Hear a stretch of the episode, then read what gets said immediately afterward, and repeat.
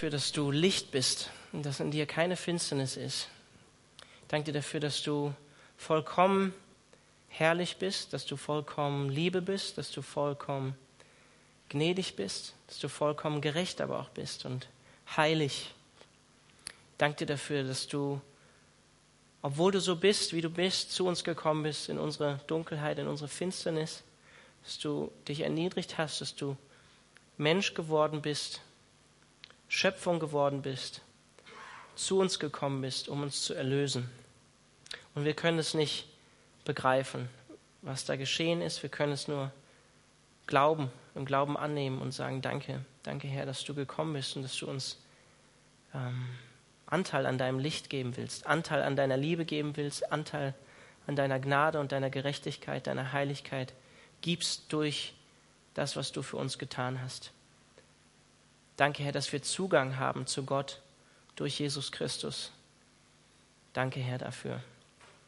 Amen. Wer war von euch letzten Mittwoch hier, als Sam gepredigt hat über Sünde bekennen? Ihr dürft euch auch mutiger melden. Wenn, wenn ihr so macht, dann kann ich es schwierig sehen. Okay, waren ein paar Leute hier. Schön. Freut mich. Ich war in der Zeit im Urlaub ja, auch Pastoren haben manchmal Urlaub. Ich hatte letzte Woche Urlaub ähm, und ich war von Sonntagabend bzw. Sonntagnacht bis Sonntag früh äh, am Lago Maggiore in Italien. Ähm, vom, ja, hier sieht man mich.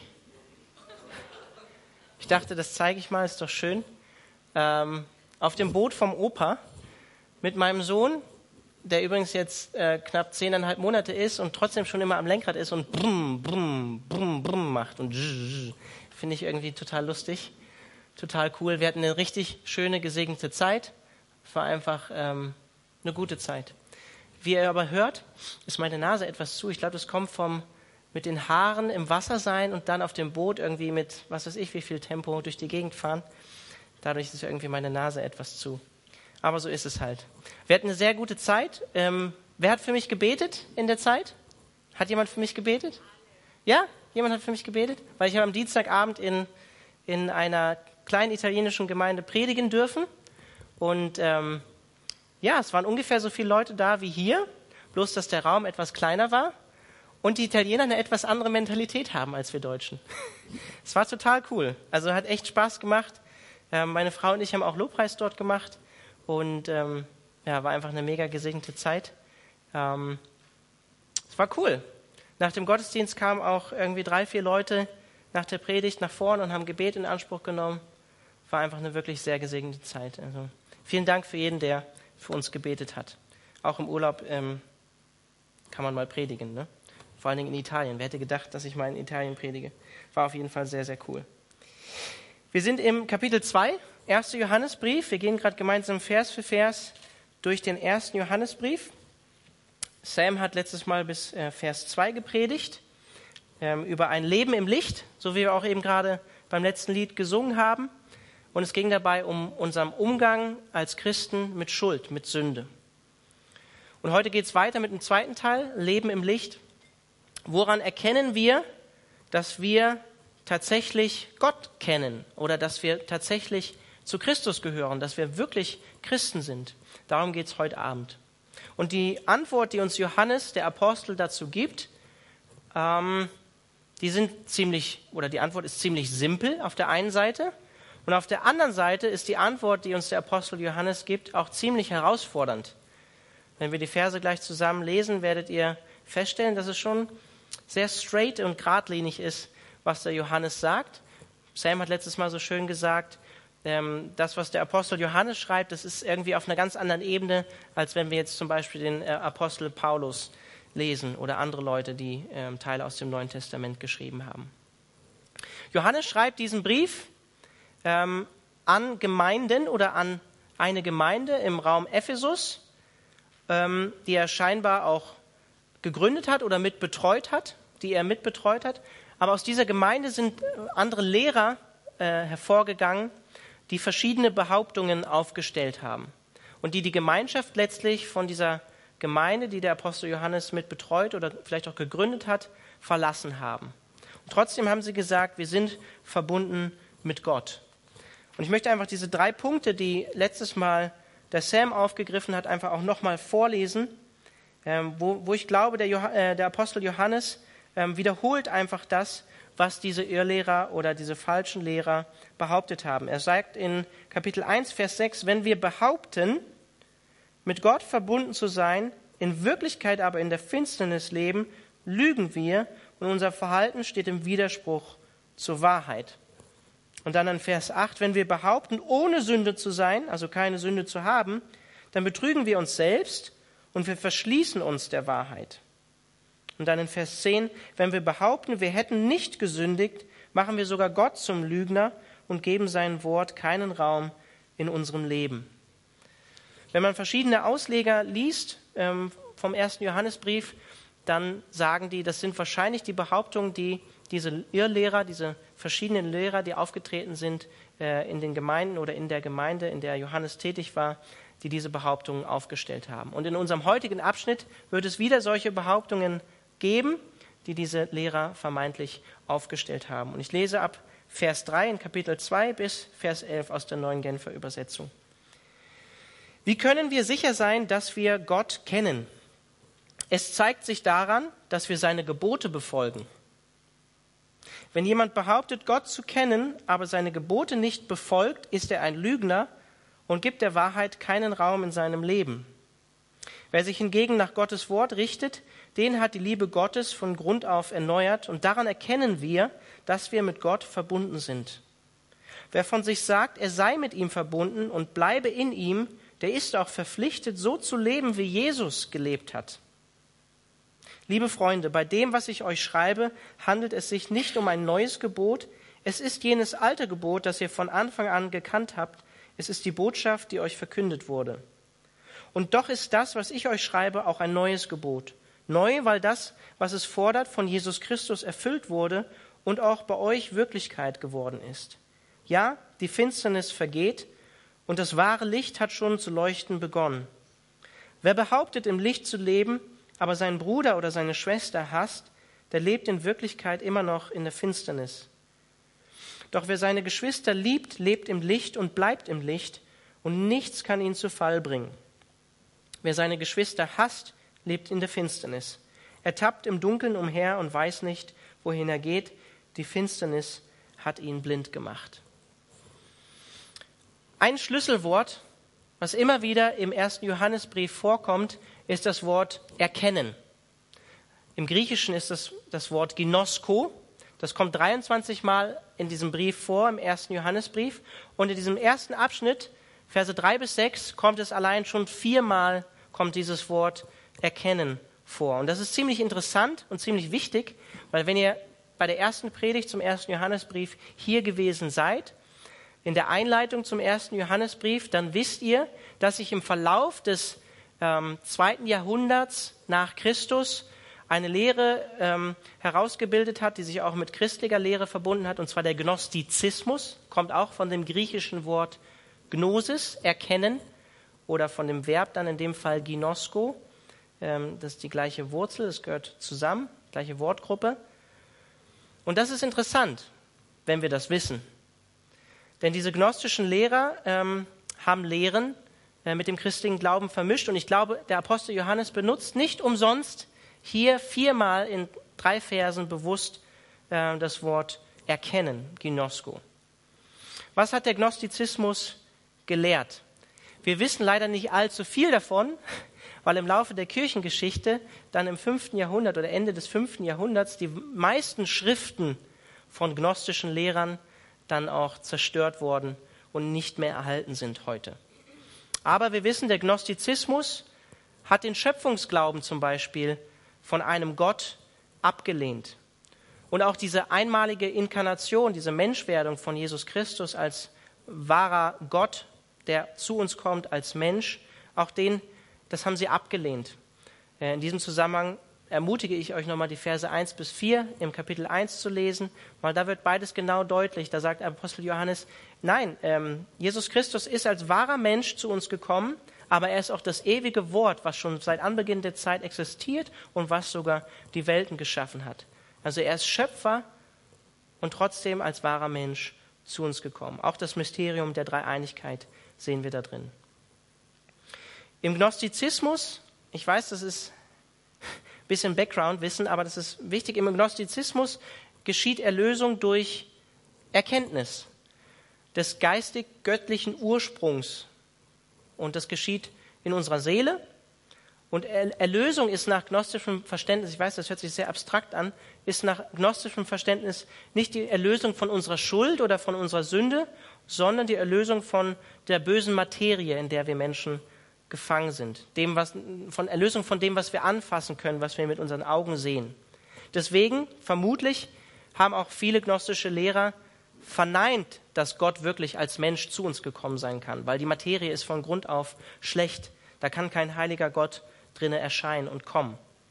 Und dieser Dualismus von gute Materie, äh, guter, guter Geist und ähm, schlechte Materie, die hat dazu geführt, dass ähm, gnostische, ich sage jetzt mal, gnostische Christen oder ja, ich würde eher sagen Irrlehrer, äh, christliche Irrlehrer, ähm, entweder sehr asketisch gelebt haben und sich körperlich in vielen Bereichen enthalten haben, um heilig zu leben.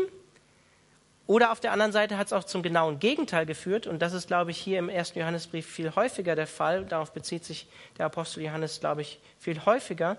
Ähm, es hat in einem völlig ähm, freien Leben ethisch geendet. Also das, was ich mit meinem Körper, mit der Materie mache, ist eigentlich völlig egal, weil meine Seele ist frei und ist erlöst.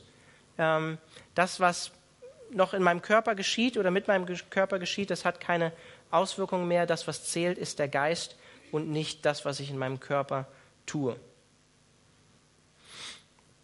Das ist wichtig, das zu wissen, weil wir im ersten Johannesbrief immer wieder lesen, diese Behauptungen, ja, wir haben aber eigentlich keine Sünde oder ähm, Sünde ist gar nicht, spielt keine Rolle mehr in unserem Leben. Ähm, und wir haben auch diese Behauptung jetzt eben gerade in diesem Abschnitt gelesen, ähm, in Vers 6 zum Beispiel. Wer von sich sagt, er sei mit ihm verbunden und bleibe in ihm, der ist verpflichtet, auch so zu leben, wie Jesus gelebt hat. Oder in Vers 4, wenn jemand behauptet, Gott zu kennen, aber seine Gebote nicht befolgt, ist er ein Lügner. Also ich vermute mal, dass, dass diese Irrlehrer ethisch völlig frei, losgelöst gelebt haben. Und in dem Sinne sagt ähm, Johannes hier, wenn jemand behauptet, äh, mit Jesus verbunden zu sein oder Gott zu kennen, aber seine Gebote nicht befolgt, dann ist er im Prinzip kein wirklicher Nachfolger von Jesus Christus und er kennt Jesus eigentlich gar nicht. Johannes versuchte also hier uns Christen oder den Christen damals Klarheit zu geben, dass ein wahres christliches Leben daran erkannt werden kann, wie wir als Christen ethisch leben, was wir mit unserem Leben tun, wie wir leben. Deshalb sagt er in Vers 3 und 4, wie können wir sicher sein, dass wir Gott kennen? Es zeigt sich daran, dass wir seine Gebote befolgen. Wenn jemand behauptet, Gott zu kennen, aber seine Gebote nicht befolgt, ist er ein Lügner und gibt der Wahrheit keinen Raum in seinem Leben. Ziemlich klare Worte vom Apostel Johannes, ziemlich herausfordernd. Das heißt, ein Leben im Licht bedeutet erstens, so wie wir es letzten Mittwoch gesehen haben, wie gehen wir mit unserer Sünde um? Wir bekennen unsere Sünde. Wir bekennen vor Gott, wir sind Sünder und wir brauchen ähm, immer wieder Sündenbekenntnis und Umkehr. Das haben wir letzten Mittwoch gehört. Und zweitens, das, was wir jetzt hier lesen, ähm, wir sollten Gottes Gebote beachten, wenn wir sagen, wir sind ja Nachfolger von Jesus Christus. Wir haben davor, vor dem ersten Johannesbrief, hatten wir zwar eine kleine Miniserie, aber davor sind wir durch das Predigerbuch gegangen. Und im Predigerbuch in Kapitel äh, 12 am Ende in den Versen 13 bis 14 gibt der Prediger uns eine Quintessenz von dem, was er denkt nach seiner Suche auf dem Sinn, nach dem Sinn des Lebens, was zählt für einen Menschen, für jeden Menschen, sagt er.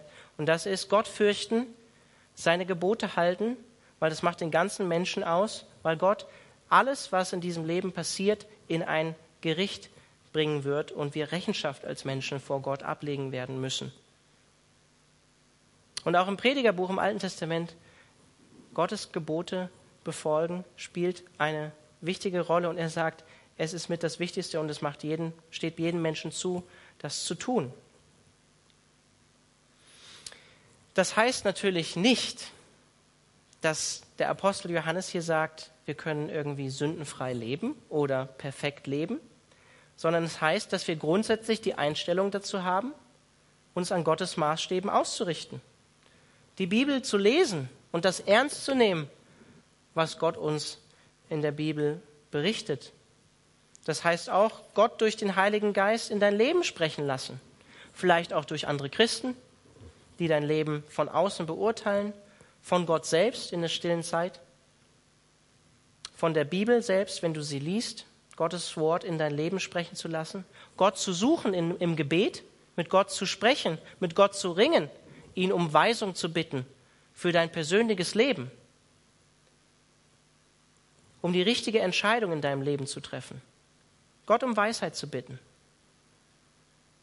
Daran sehen wir, ob wir der Wahrheit Raum in unserem Leben geben, wie Johannes sagt. Ehrlicher Umgang mit Sünde. Verstecken wir unsere Schuld vor Gott? Verstecken wir sie vor anderen Christen? Oder bekennen wir auch offen mal Sünde vor anderen Christen? Lassen uns Sündenvergebung zusprechen von einem anderen Christen? Beziehen wir Jesus, der letztlich die personifizierte Wahrheit ist, beziehen wir ihn in unser Leben ein? Weil ihm gehört letztlich unser Leben, wenn wir sagen, wir sind Christen, wir sind Nachfolger von Jesus Christus. Das heißt im Neuen Testament, wir sind erkauft worden mit dem teuren Blut von Jesus Christus und wir gehören nicht mehr uns selbst, sondern wir gehören ihm. Und ja, das ist ein ganz krasses, klares Wort, was Johannes hier sagt. Gott ernst zu nehmen, drückt sich darin aus, dass wir danach streben, nach Gottes Geboten zu leben. Das ist eine ganz klare Aussage von Johannes hier. Und wer also behauptet, Gott zu kennen, gleichzeitig aber bewusst Gottes Maßstäbe für, für unser Leben verachtet, da sagt er, der ist eigentlich kein wirklicher Christ. Der ist kein echter Christ. Das muss man erstmal sacken lassen. Ziemlich klar, was Johannes hier sagt.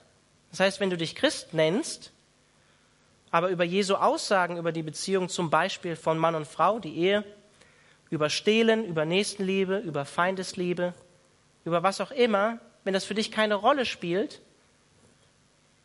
dann sollten die Alarmglocken bei dir vielleicht klingeln oder ringen. Und du solltest dich fragen, warum ist das so? Und bestehst du diesen Test, den Johannes hier anlegt, diese Messlatte, die Johannes anlegt? Wenn du dich Christ nennst und die Bibel als könnte man mal als Option, von vielen sehen siehst oder könnte man so, könnte man so machen, aber könnte man auch anders machen, ähm, dann treffen die Worte von Johannes hier genau ins Schwarze wenn du diese Einstellung hast, ja, das, was die Bibel sagt, ja, eine, eine Möglichkeit von vielen, mein Leben auszurichten in unserer postmodernen Zeit.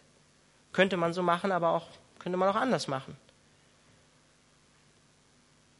Das Krasse ist, Johannes sagt hier in Vers 4, und das ist wirklich krass, er sagt, ähm, wenn jemand das behauptet, halt Gott zu kennen und seine Gebote nicht befolgt, und damit meint er keinen Perfektionismus, versteht das nicht falsch. Er sagt, der ist ein Lügner.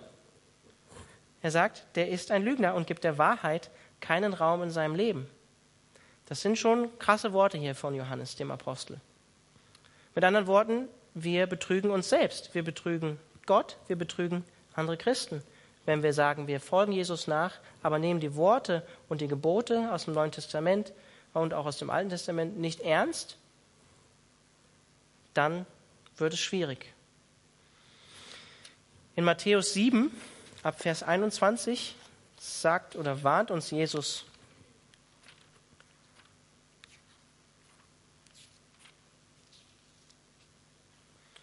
Kapitel 7, ab Vers 21 vor Selbsttäuschung. Und er sagt, nicht jeder, der zu mir sagt, Herr, Herr, der wird auch ins Himmelreich kommen, sondern nur der, der den Willen meines Vaters im Himmel tut. Viele werden an jedem Tag zu mir sagen, Herr, Herr, haben wir nicht in deinem Namen prophetisch geredet, Dämonen ausgetrieben, in deinem Namen viele Wunder getan?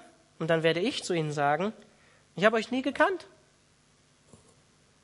Geht weg von mir, ihr mit eurem gesetzlosen Treiben. Krasse Worte auch von Jesus Christus. An anderer Stelle sagt er, wir werden wahre Christen daran erkennen, was sie für Früchte in ihrem Leben hervorbringen, das, was in ihrem Leben sichtbar wird, an dem, wie sie sich verhalten, spielt schon eine Rolle, was wir als Christen tun. Ist nicht egal. ist nicht einfach alles egal. Und deswegen sagt Jesus auch selbst ganz glockenklar und glasklar, wie auch der Apostel Johannes, wer mich ernsthaft liebt, der hält meine Gebote, sagt Jesus Christus. Johannes Evangelium, wahrscheinlich vom selben Schreiber geschrieben, vom Apostel Johannes, Kapitel 14, Vers 15. Da sagt Jesus Christus, wenn ihr mich liebt, werdet ihr meine Gebote halten.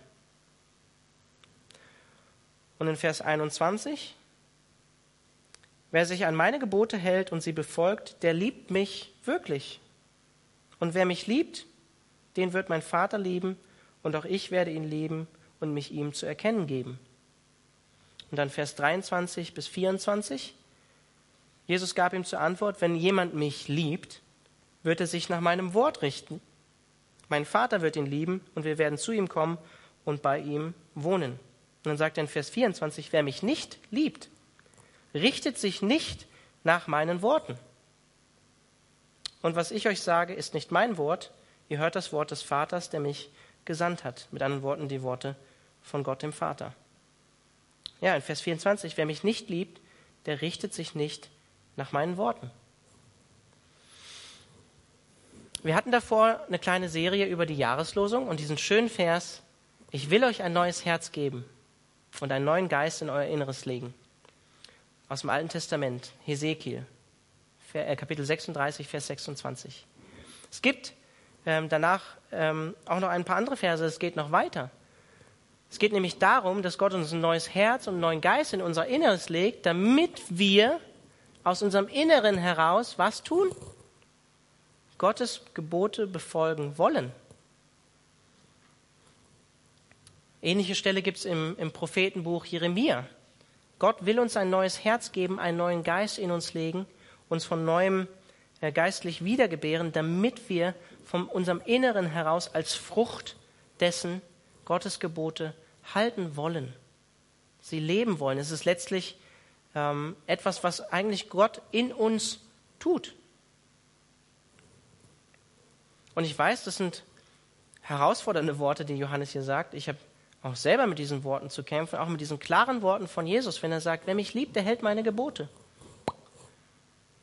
Mache ich nicht immer, schaffe ich auch nicht immer. Und ich möchte dich einfach dazu ermutigen, wenn du Probleme mit Geboten hast oder mit, mit Anordnungen, dann möchte ich dir einfach nochmal diesen Satz sagen, wenn Gott tatsächlich unser Schöpfer ist, dann ist es auch definitiv klar, dass er wahrscheinlich wesentlich klüger ist als wir. Und wenn er uns wirklich geschaffen hat als Menschen, dann weiß er auch, warum er uns geschaffen hat, wofür er uns geschaffen hat und was wirklich gut ist für uns in unserem Leben. Und dann verstehen wir Gottes Gebote nicht mehr als, als Bürde oder das ist so schlimm, das ist so schwer, das ist so, das schränkt mich ein in meiner Freiheit, sondern wir verstehen Gottes Gebote als etwas Gutes, wie einen, ich bin jetzt seit einem Jahr Papa, wie ein Papa, der, der etwas Gutes für sein Kind will. Ja, wir müssen die Klobürste inzwischen nach oben stellen, weil der Kleine nimmt die Klobürste raus und macht damit, was er will. Aber es ist nicht gut, dass er die Klobürste nimmt und das macht. Oder sie in den Mund nimmt von mir aus noch. Das wäre noch schlimmer. Nein, das ist aus einer Vaterliebe heraus, dass wir diese Klobürste nach oben stellen, weil wir wissen, hey, ist nicht gut für meinen kleinen Jungen, wenn er das macht, und es ist auch nicht gut für uns, weil wir müssen das danach alles sauber machen und das ist nicht so schön. Jesus ist kein Freifahrtschein für Sünde. Ganz klar gesagt, Jesus ist kein Freifahrtschein für Sünde. Und an unserem Leben als Christen soll sichtbar werden, dass wir wirklich zu Jesus gehören, an dem, wie wir leben. Das trifft natürlich hier in dem Kontext ganz spezifisch natürlich hier ähm, die Ehelehrer, auf die Johannes sich bezieht, aber es betrifft auch ganz klar uns heutzutage. Weil ich glaube, wir leben in einer Zeit, in der es auch für Christen scheinbar immer einfacher wird zu sagen, wir sind Christen, leben aber wie die Menschen, die mit Gott eigentlich gar nichts zu tun haben. Promoten sogar vielleicht den Lebensstil von den Menschen, die mit Gott eigentlich gar nichts zu tun haben wollen die Gottes Wort nicht ernst nehmen, vielleicht unter dem Deckmantel der Nächstenliebe Und ich sage das jetzt natürlich auch herausfordernd und ein bisschen provokativ. Homosexualität hat Jesus doch nie was dazu gesagt, oder? Im Neuen Testament. Abtreibung steht ja auch nicht direkt in der Bibel, oder? Abtreibung.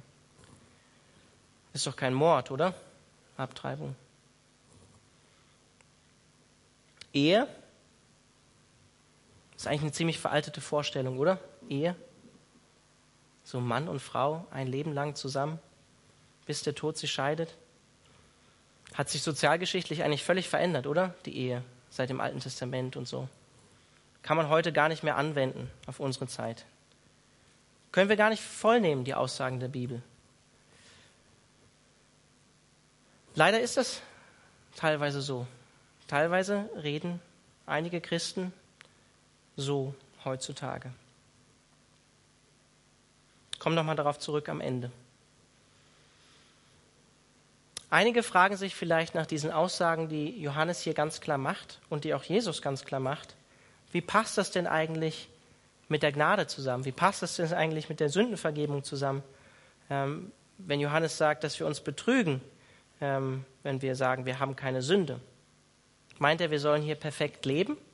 Ich habe es ja schon am Anfang angedeutet. Nein, das glaube ich nicht, dass er das hier meint.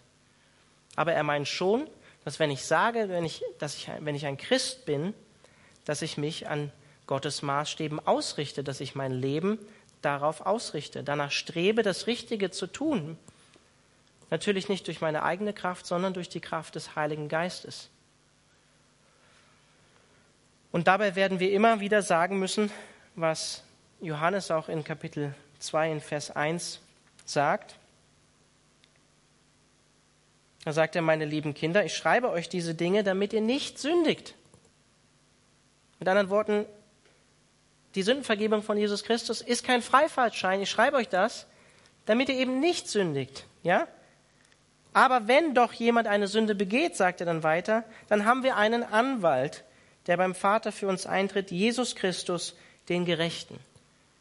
Das heißt, wir leben in dieser Spannung als Christen, von der auch Paulus im Römerbrief schreibt, wir wollen das Richtige tun, aber wir stellen in uns fest, wir sind noch nicht komplett erlöst, wir sind noch nicht komplett perfekt. Wir sehen immer wieder in uns, dass wir versagen, dass wir sündigen. Aber wenn das geschieht, dann haben wir einen Anwalt, der für uns eintritt. Uns ist vergeben durch den einzigen, der Gottes Gebote perfekt gehalten hat. Und das war Jesus Christus. Auch wenn er zu uns sagt, wer mich liebt, der richtet sich an, an meinen Geboten aus. Und der will auch so leben, wie ich gelebt habe. Und er fasst es dann nochmal zusammen in Kapitel 2, Vers 5 bis 6. Wer sich hingegen nach Gottes Wort richtet, den hat die Liebe Gottes von Grund auf erneuert. Ganz wichtig, den hat die Liebe Gottes von Grund auf erneuert. Und daran erkennen wir, dass wir mit Gott verbunden sind. Wer von sich sagt, er sei mit ihm verbunden, mit Gott oder mit Jesus Christus, der bleibe in ihm, in Gott, der ist verpflichtet, so zu leben, wie Jesus gelebt hat. Ganz wichtig, Gottes Liebe ist es, die uns dahingehend verändert, uns an den Maßstäben von Gottes Wort, von Gott auszurichten. Das ist die Grundlage, auf der wir uns verändern. Seine Vergebung, auf der wir stehen, die Gnade allein seine Liebe zu uns. Das ist so wichtig, dieser, diese zwei Worte, Gottes Liebe, die Johannes hier erwähnt. Er hat uns geliebt, als wir noch Sünder waren, als wir noch fern von Jesus waren. Da hat er uns geliebt. Und dann zieht er sich hier auf diese zweite Behauptung, die die Irrlehrer wahrscheinlich gemacht haben. Wenn er sagt, wenn wir behaupten, mit Gott verbunden zu sein, dann sind wir eigentlich auch verpflichtet, so zu leben, wie der, dem wir nachfolgen, und zwar Jesus Christus. Wenn jemand behauptet, mit Jesus verbunden zu sein, aber sein Lebensstil, in seinem Lebensstil nicht sichtbar wird, dass er Jesus nachfolgt und dass er sich nach seinen Maßstäben ausrichtet, dann scheint diese Person wahrscheinlich Gott nicht zu kennen, sagt Johannes hier ganz klar. Und nochmal, ich möchte es nochmal betonen, es geht dabei nicht um einen christlichen Perfektionismus oder dass wir gerecht werden können durch das, was wir tun vor Gott. Darum geht es nicht. Wir können nur durch Gottes Liebe, die in uns wirkt, uns verändern lassen und mehr wie Jesus werden. Von innen heraus, dieses neue Herz, von dem die Jahreslosung spricht, wo wir von innen heraus das tun wollen, was gut und richtig für uns ist. Ich finde, Vers 6 ist eigentlich in keiner Weise schwer zu verstehen. Wer von sich sagt, er sei mit ihm verbunden, der bleibe auch in Jesus und ist verpflichtet, so zu leben, wie Jesus gelebt hat. Eigentlich glasklar formuliert, wie ich finde. Aber trotzdem eine herausfordernde Sache für uns, oder? Also wenn ich das lese, ich finde es ziemlich herausfordernd, wenn Johannes schreibt, ich bin verpflichtet, so zu leben, wie Jesus gelebt hat. Vielleicht denkst du, Christsein ist so eine einmalige Entscheidung, die hast du mal getroffen. Dann will ich dir sagen, jein. Du hast dich vielleicht mal für Jesus entschieden, aber Christsein bedeutet, wie er hier auch in Vers 6 sagt, in Jesus zu bleiben. Oder wie es in Johannes 14 heißt, am Weinstock zu bleiben. Weil wir getrennt von diesem Jesus Christus, von dem Leben, von der Wahrheit, von dem Licht, wie Johannes es auch nennt, nichts tun können vom Wort. Getrennt davon können wir nichts tun. Und mit Jesus verbunden zu sein, heißt gleichzeitig auch, dass wir keine Wege gehen, die Jesus nicht gegangen wäre, oder? An diesem Bändchen What, was, What would Jesus do ist schon viel Wahrheit dran. Was würde Jesus tun? Jesus würde vielleicht in ein Bordell gehen. Die Frage ist, was er in einem Bordell tun würde. Oder? Aber es passt nicht zusammen, Wege zu gehen in unserem Leben, die Jesus Christus nicht gegangen wäre. Das schließt sich aus, sagt Johannes hier schließt sich aus, schlecht über jemand anders zu reden. Das hätte Jesus so nicht getan. Schließt sich aus, zu lügen oder zu stehlen auf der Arbeit. Hätte Jesus so nicht getan. Und Johannes wird uns jetzt gleich in dem zweiten Abschnitt an das wichtigste Gebot erinnern. Ähm, und es ist eigentlich ähm, das neue und das alte Gebot, wie er es nennt. Und er sagt ähm, hier in Vers 6, finde ich etwas, was aber diesen gesamten Abschnitt eigentlich super gut zusammenfasst. Denn ich finde, ähm, mehr wie Jesus zu werden, oder dieser Vers 6 ist für mich hier von diesem Abschnitt wie ein Schlüsselvers, mehr wie Jesus zu werden, ver, ähm, verbunden mit ihm zu sein, Jesus ähnlicher zu werden, das drückt sich im Prinzip eigentlich auch darin aus, dass ich Lust und Freude daran habe, nach Gottes Geboten zu leben und dann, wie wir schon gelesen haben, ähm, auch meine Geschwister liebe das zeigt sich ähm, darin, dass ich mehr wie Jesus werde. Es drückt sich darin aus. Wenn ihr vor ein paar Wochen hier wart, könnt ihr auch gerne im Internet nachhören, da hat der Simon Göppert äh, auch über den Sinn des Lebens gepredigt und er hat sich unter anderem ähm, auf Römer 8, Vers 29 auch bezogen als den Sinn des Lebens. Möchte ich euch kurz vorlesen, weil das trifft genau das, was hier Johannes in Vers 6, Kapitel 2 sagt. In Römer 8, Vers 29 heißt es, schon vor aller Zeit hat Gott die Entscheidung getroffen, dass sie ihm gehören sollen. Also die Rede ist hier von uns, wenn wir an Jesus glauben. Und darum hat er auch von Anfang an vorgesehen, dass ihr ganzes Wesen so umgestaltet wird, dass sie seinen Sohn gleich sind, dass wir mehr wie Jesus werden. Jesus ist das Bild, dem sie ähnlich werden sollen, denn er soll der Erstgeborene unter vielen Brüdern sein. Also das ist unsere Bestimmung als Christen, mehr wie Jesus zu werden. So wie er hier in Vers 6 sagt, wir sind dann verpflichtet, so zu leben, wie Jesus gelebt hat. Natürlich durch die Kraft des Heiligen Geistes. Und dann heißt es in Vers 7, Vers 8 weiter, liebe Freunde, bei dem, was ich euch schreibe, handelt es sich nicht um ein neues Gebot. Es ist jenes alte Gebot, das ihr von Anfang an gehabt habt. Es ist die Botschaft, die euch verkündet wurde. Und doch ist das, was ich euch schreibe, auch ein neues Gebot, Neu, weil das, was es fordert, von Jesus Christus erfüllt wurde und auch bei euch Wirklichkeit geworden ist. Ja, die Finsternis vergeht und das wahre Licht hat schon zu leuchten begonnen. Wörtlich steht hier im Griechischen nicht liebe Freunde, sondern agapetoi, Geliebte. Auch wieder ganz wichtig, unsere Grundlage ist für das Halten der Gebote Gottes oder mehr so zu leben, wie Jesus ist oder unsere Geschwister zu lieben, ist, wir sind bereits geliebt. Wir sind geliebt durch das, was Jesus Christus für uns getan hat. Unsere Beziehung zu Gott ist wiederhergestellt. Das ist die Grundlage, die Liebe Gottes. Und nochmal, ich finde es mir so wichtig, bei dieser Stelle das zu betonen, es geht Johannes hier nicht darum, dass wir Erlösung erlangen durch Werke oder dass, dass Johannes uns zurückführen will in eine Art Gesetzlichkeit. Darum geht es hier nicht. Er sagt hier aber ganz klar, ähm, woran man Christen erkennen sollte oder erkennen kann. Was sagt Johannes hier in Vers 7? Wenn er sagt, was ich euch schreibe, ähm, ist kein neues Gebot. Was will er damit sagen?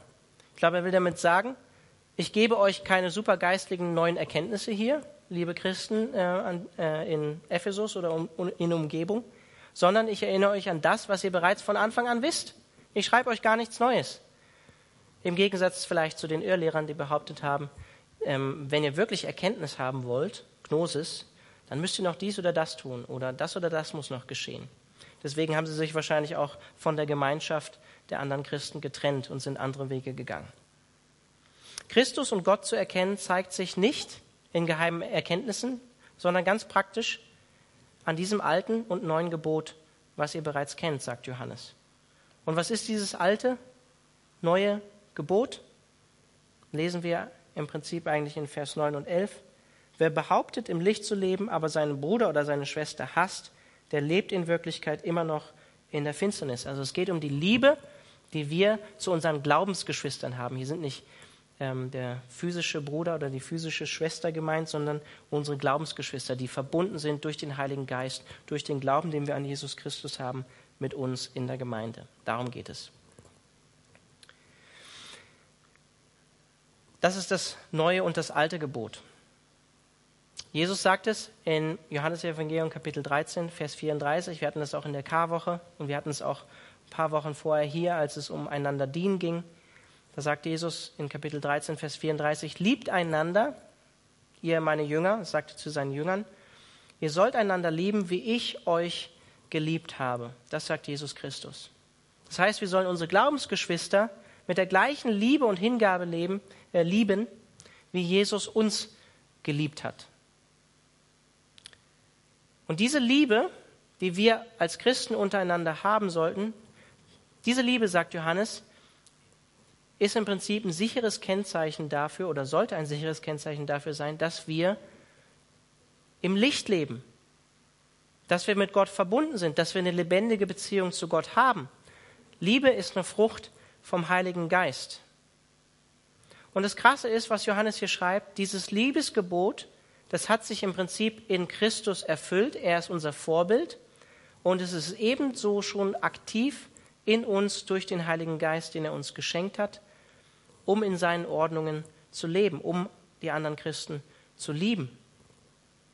Dieses Liebesgebot ist nicht irgendwas, was eine Forderung an uns ist oder die über uns schwebt, sondern es ist bereits erfüllt in Jesus Christus, aber aktiv in uns, wenn auch noch nicht in seiner ganzen Kraft sichtbar. So wie er sagt, ähm, die Finsternis vergeht und das wahre Licht hat schon zu leuchten begonnen. Das heißt, ähm, durch das Kommen von Jesus Christus und äh, sein Kommen in diese Welt hat schon, ist das Reich Gottes schon angebrochen, auch wenn wir es noch nicht wirklich wahrnehmen können. Und es ist auch in uns schon angebrochen und zeigt sich darin, dass wir einander als Christen lieben, so wie Jesus uns geliebt hat. Und ich weiß, Gemeinde ist ähm, nicht perfekt. Gemeinde ist wie eine Familie nicht perfekt. Und ich glaube, wir alle sind unterschiedlich, aber wir dürfen trotzdem lernen, aneinander zu wachsen. Genauso ist das auch in einer Ehe. Hier sind einige, viele junge Leute, die noch nicht verheiratet sind. Es ist wichtig, dass ihr euch Gedanken macht, wen ihr heiratet. Auf jeden Fall. Aber ich bin davon überzeugt, Ehe ist auch eine Einrichtung von Gott, um uns aneinander zu schleifen, um uns wachsen zu lassen. Weil wir werden ähm, intim Zeit miteinander verbringen und die Punkte, ähm, wo wir noch nicht geheiligt sind, die werden ganz klar sichtbar werden in einer Ehe, in so einer engen Beziehung. Und da dürfen wir aneinander wachsen. Und ähnlich ist es auch, äh, wenn wir wirklich Gemeinde als Familie leben ähm, ist es auch in einer Gemeinde. Und die Frage ist, unvermeidbar, wie steht es aktuell bei dir in deiner Beziehung zu deinen Geschwistern in dieser Gemeinde, wenn du dich zugehörig zu dieser Gemeinde, zu dieser geistlichen Familie fühlst. Und ich finde, eine gute Testfrage ist häufig so, ähm, freust du dich zum Beispiel, wenn ein Bruder oder eine Schwester, jetzt natürlich im geistigen Sinne, ne, nicht im physischen Sinne, Bruder oder Schwester, ähm, wenn die einen Erfolg haben, kannst du, sich, kannst du dich mit ihnen freuen? Oder ist da Neid in dir, vielleicht sogar Wut, vielleicht sogar Hass auf den Erfolg von deinen Geschwistern? Oder ganz krass gefragt vielleicht, freust du dich sogar, wenn einem bestimmten Bruder oder einer bestimmten Schwester ein Missgeschick geschieht, wo du denkst, ha, geschieht ihm eigentlich oder ihr eigentlich recht? Machst du dich lustig über andere Geschwister? An dieser Stelle darfst du dich natürlich selber prüfen. Ist natürlich passt das nicht zusammen, wenn wir sagen, ähm, Jesus ist unser Vorbild und Liebe soll das Kennzeichen sein, an dem Christen untereinander erkannt werden können. Und ich stelle einfach mal diese provokative Frage, wenn wir das nicht schaffen, bei uns als Christen, die wir sagen, wir glauben an Jesus und wir sind mit ihm verbunden, wie sollen wir die Menschen da draußen lieben, wenn wir es noch nicht mal hier bei uns in der Gemeinde schaffen, oder? Wenn das nicht sichtbar wird in unserer Gemeinde, dass wir einander wirklich lieben, vergeben, Jesus Christus widerspiegeln, wie sollen wir den Menschen, wo wir jetzt zum Beispiel Gemeinde in Vauban gründen wollen, wie wollen wir diesen Menschen Jesu Liebe sichtbar machen, wenn es noch nicht mal bei uns in der Gemeinde sichtbar wird? Dann sollten wir für beten, wenn es nicht so ist, dass Gott Veränderung bei uns in der Gemeinde schenkt. Um es nochmal zusammenzufassen, es sind eigentlich zwei ganz einfache Punkte, die Johannes hier bringt. Woran erkennen wir, dass wir Gott erkennen oder erkannt haben, dass wir mit Gott verbunden sind, dass wir wirklich eine lebendige Beziehung zu Jesus Christus haben? Erstens, wir streben wirklich danach und richten unser Herz danach aus, ähm, das ernst zu nehmen, was Gottes Wort sagt, wo, wo wir unser Leben daran ausrichten sollen. Das sollte unser Maßstab sein. Und zweitens, wir lieben unsere Glaubensgeschwister, ganz einfach. Und das waren wahrscheinlich zwei Dinge, die die Irrlehrer eben nicht getan haben. Und ich möchte hier am Ende ganz überraschend ein etwas anderes Schlusswort geben. Ähm, ein überraschendes finales Schlusswort vielleicht. Und zwar finde ich, passt das sehr gut in unsere aktuelle Zeit. Zwar geht es ums Christsein und zum Beispiel aktuell vor einigen Wochen jetzt die Ehe für alle. Ja? Das Halten der Gebote Gottes und das Liebesgebot. Wie steht das? In welchem Verhältnis steht das? Und das haben wir hier, glaube ich, gerade ganz gut gesehen im ersten Johannesbrief in diesen Versen. Ich glaube, das passt sehr gut hier in diesen Text. Und ich möchte dazu etwas sagen, weil es hochaktuell ist und weil ich weiß von einigen, auch mit denen ich engeren Kontakt habe, dass da einige Fragezeichen sind. Und ich will mich auch kurz fassen, aber ich möchte ganz klar, so wie der Apostel Johannes auch ganz klar was dazu sagen. Und wenn ich dazu etwas jetzt sage, dann sage ich das aus einer Liebe heraus auch zu meinen Geschwistern, die da vielleicht auch eine andere Meinung zu haben. Und ich sage es auch aus Überzeugung, aus der Liebe, wie ich meine, zur Wahrheit, zur Wahrheit an sich. Die falschen Lehrer, mit denen ähm, die Gemeinde vom Apostel Johannes zu tun hatte, haben behauptet, Gemeinschaft mit Gott zu leben, während sie doch eigentlich in der Finsternis gelebt haben gewandelt sind, hat Johannes gesagt. Und sie haben sich letztlich von der christlichen Gemeinschaft getrennt. Und er hat gesagt, gleichzeitig, ihr Lebensstil hat sich nicht an den Maßstäben von Jesus Christus ausgerichtet. Sie haben seine Gebote nicht beachtet, haben sogar vielleicht sogar ihre Geschwister verachtet, gehasst, wie Johannes sagt, haben Jesu Liebesgebot missachtet, sein Gebot, seine Gebote missachtet, sein Wort missachtet und ihren Lebensstil eben nicht am Vorbild von Jesus Christus ausgerichtet. Und mir ist ganz wichtig, an diesem Punkt vor, vorwegnehmen zu sagen, in der Bibel und speziell auch beim Apostel Johannes schwebt dieses Nächstenliebegebot nicht völlig frei in der Luft, ja? sondern es zeigt sich genau, wie wir es hier in diesem Abschnitt gerade gelesen haben, darin, dass wir einander lieben als Geschwister, aber auch in Vers 3 und 6, dass wir uns an Gottes Geboten ausrichten. Ja? Also die Liebe übermalt nicht beim Apostel Johannes einfach alles andere. Liebe bedeutet nicht, dass wir alles akzeptieren, sondern dass wir uns an seinen Geboten ausrichten. Johannes sagt das und selbst Jesus sagt uns das. Die Liebe Gottes erreicht ihr vollkommenes Ziel, wenn wir unser Leben an seinen Maßstäben ausrichten. Liebe zu Gott zeigt sich darin, dass wir nach seinen Geboten leben wollen. Auch denen im Neuen Testament und im Alten Testament, die über Sexualität sprechen. Und in diesem Zusammenhang, das sage ich ganz offen und ehrlich, war ich schockiert, traurig, auch wirklich enttäuscht über viele Christen, die ich aus Freiburg kenne und die sich aktiv, feiernd, positiv ähm, für die Ehe für alle ausgesprochen haben und auch indirekt für Homosexualität, das gut und richtig geheißen haben und es nicht als das betitelt haben, wie es meiner Meinung nach ganz eindeutig der Apostel Johannes bezeichnet, äh, die Bibel an sich bezeichnet als Sünde nämlich. Und ich sage das ganz klar. Und das Paradoxe dabei ist, das häufige Argument dabei für, dafür ist häufig von Christen Liebe. Nächstenliebe. Aber ich glaube, gerade an diesem Abschnitt, den wir gerade gelesen haben, daran wird eigentlich deutlich, Nächstenliebe, zunächst übrigens auch im Neuen Testament etwas, was unter uns Geschwistern stattfindet. Also wenn das Neue Testament über Nächstenliebe spricht, dann erstmal in dem Zusammenhang, dass wir uns als Geschwister lieben sollen. Also nicht ganz weit gefasst, sondern erstmal eng gefasst und auf uns bezogen. Nach neutestamentlichem Verständnis bezieht sich Liebe, ähm, kann man Liebe nicht einfach über andere Aussagen ähm, zum Thema Sexualität in der Bibel stellen.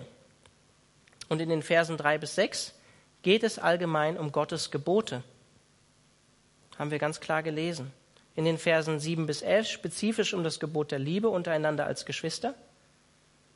Aber Gott kennen zeigt sich eben auch daran, dass wir unser Leben nach seinen Geboten ausrichten, wie in Vers 3 bis 6. Wir können das Liebesgebot von Jesus, liebe deinen Nächsten wie dich selbst, können wir nicht missbrauchen und nehmen und sagen, damit können wir dieses Gebot oder andere Gebote für ungültig erklären. Das geht einfach nicht. Das widerspricht der Bibel und den anderen Geboten, von denen Johannes in Vers 3 und 6 sagt, daran zeigt sich, dass wir Christen sind wenn wir nach seinen Geboten leben.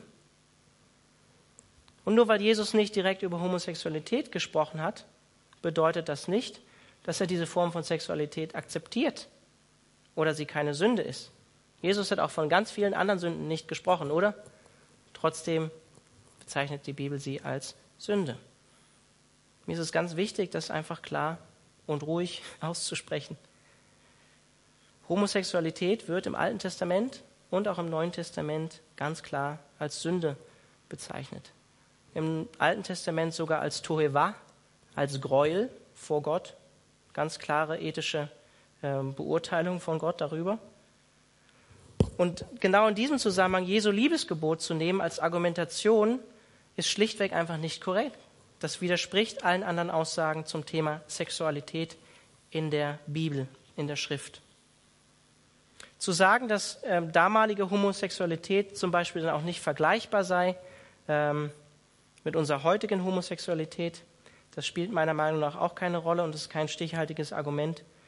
Ähm, denn der sexuelle Akt zwischen zwei gleichgeschlechtlichen Menschen ist schlichtweg nach dem Verständnis der Bibel, nach dem Neuen und Alten Testament Sünde. Genauso wie andere Sünden. Genauso wie Ehebruch, genauso wie Promiskuität, also sexueller Verkehr vor der Ehe nennt die Bibel auch Porneia oder Unzucht oder wie Ehebruch natürlich auch, wie ich gerade gesagt habe. Und das eine ist nicht schwerwiegender als das andere. Und es spielt dabei auch keine Rolle, ob ein Paar verheiratet ist oder sich lebenslang die Treue ähm, schwört. Der Akt an sich ist nach biblischem Verständnis einfach schlichtweg Sünde. Zielverfehlung kann man es auch umschreiben. Und ich möchte ein letztes Wort in diesem Zusammenhang sagen. Ich weiß, ihr seid wahrscheinlich überrascht, dass ich das hier in diesen Zusammenhang bringe, aber ich finde, es passt meiner Meinung nach sehr gut und es ist aktuell und ich weiß, es beschäftigt, beschäftigt einige. Letztes Wort möchte ich an alle sagen, die mit dieser Sünde vielleicht auch zu kämpfen haben. Und damit möchte ich auch schließen. Es ist eine Sünde, wie auch viele andere Sünden. Und auch diese Sünde ist durch Christus, ähm, ist es möglich, Vergebung zu erlangen. Es ist durch Christus auch möglich, da Vergebung zu erlangen. Und wenn ich das Leben von Jesus anschaue, dann sehe ich vor allem, dass Jesus Zeit mit den Menschen verbracht hat, die gesellschaftlich nicht hoch geachtet waren. Jesus hat Zeit mit den Huren verbracht, Jesus hat Zeit mit den Zöllnern verbracht, Jesus hat Zeit mit den Aussätzigen verbracht. Jesus hat gesagt, nicht die Gesunden brauchen einen Arzt, sondern die Kranken brauchen einen Arzt. Es geht dabei nicht darum, eine Sünde über die andere zu stellen, aber es geht schon dabei darum, deswegen sage ich das auch so klar, weil ich so schockiert war von vielen Aussagen von Leuten, die sagen, wir folgen Jesus nach, wir nehmen sein Wort ernst. Ähm, geht einfach darum, ähm, das klar auszusprechen. Es ist Sünde. Gott liebt alle Sünder, das ist klar, egal in welcher Form sich die Sünde zeigt. Und wenn wir umkehren und es zulassen, dass der Heilige Geist in unserem Leben arbeitet und wirkt, dann wird Gott uns auch im Bereich unserer Sexualität, und es mag unbedingt nicht auch nur Homosexualität sein, das mag auch was anderes sein, was euch beschäftigt, wird Gott uns auch dort Veränderung und Vergebung schenken, wenn wir uns danach ausstrecken. So viel zu diesem Thema von mir. Ich hoffe, ich habe euch damit jetzt nicht überfahren. Ich würde am Ende gerne noch beten, das Lobpreisteam gerne nach oben bitten. Und nach dem Gebet habe ich noch ein paar Abkündigungen, die ich gerne machen würde. Herr Jesus, ich danke dir dafür, dass du der Einzige warst, der vollkommen, heilig, gerecht und perfekt gelebt hat. Und ich danke dir dafür, dass ähm, wenn Gott der Vater auf uns sieht, wenn wir mit dir verbunden sind, Jesus, dann sieht er deine Heiligkeit, er sieht deine Gerechtigkeit, er sieht deine Schönheit, er sieht dein Licht. Herr, und ich danke dir dafür, dass, dass das möglich ist durch das, was Jesus für uns getan hat, Herr. Und hilf uns dabei, das nicht leichtfertig zu nehmen. Und hilf uns dabei, das ernst zu nehmen, was der Apostel Johannes uns hier schreibt dass an unserem Leben wirklich auch sichtbar werden soll, dass wir zu dir gehören, dass wir deine Gebote, dass wir dein Wort, dass das, was dein Wort lernt, wirklich ernst nehmen. Nicht um heilig und gerecht vor dir zu werden, sondern um mehr wie Jesus zu werden, dir nachzufolgen, mehr wie du zu werden.